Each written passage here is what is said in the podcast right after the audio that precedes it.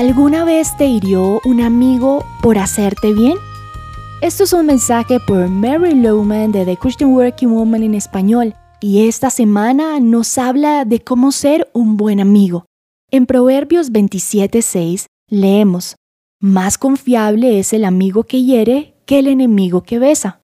Podemos confiar en las heridas que nos causa un amigo. Esto sí que suena diferente, ¿cierto? Un buen amigo no nos causaría una herida, ¿verdad? Pues sí, hay momentos en que lo mejor que un buen amigo puede hacer es herirte.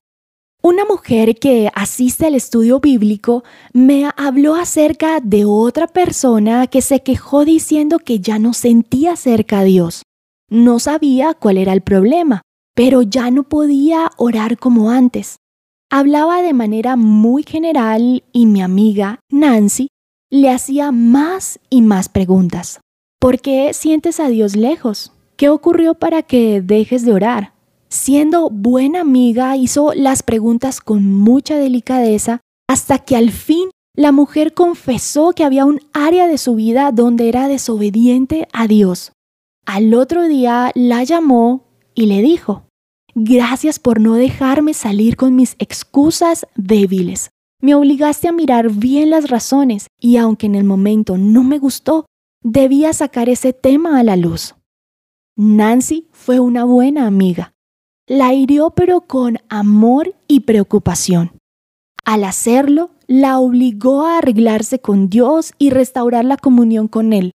Lo que pasa es que Nancy y yo sabemos que hay alguna razón específica cuando uno habla en términos divagantes sobre el no sentir cerca a Dios. Es algo que no queremos confrontar y si no lo enfrentamos, seguimos flotando río abajo, nos engañamos y perdemos terreno espiritual.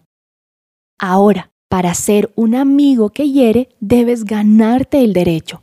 Si no lo haces de la forma correcta o en el momento correcto, puedes causar daño a una relación. Ciertamente tengo amigos y amigas que se han ganado el derecho de ser amigos que hieren. Me mantienen rindiendo cuentas. No permiten que yo evada temas con excusas livianas o con evasivas. Le doy gracias a Dios por esos amigos. Entonces, no te pongas bravo ni te molestes cuando Dios te da amigos que te piden cuentas o que infligen heridas confiables. Dale gracias a Dios por ese amigo o esa amiga.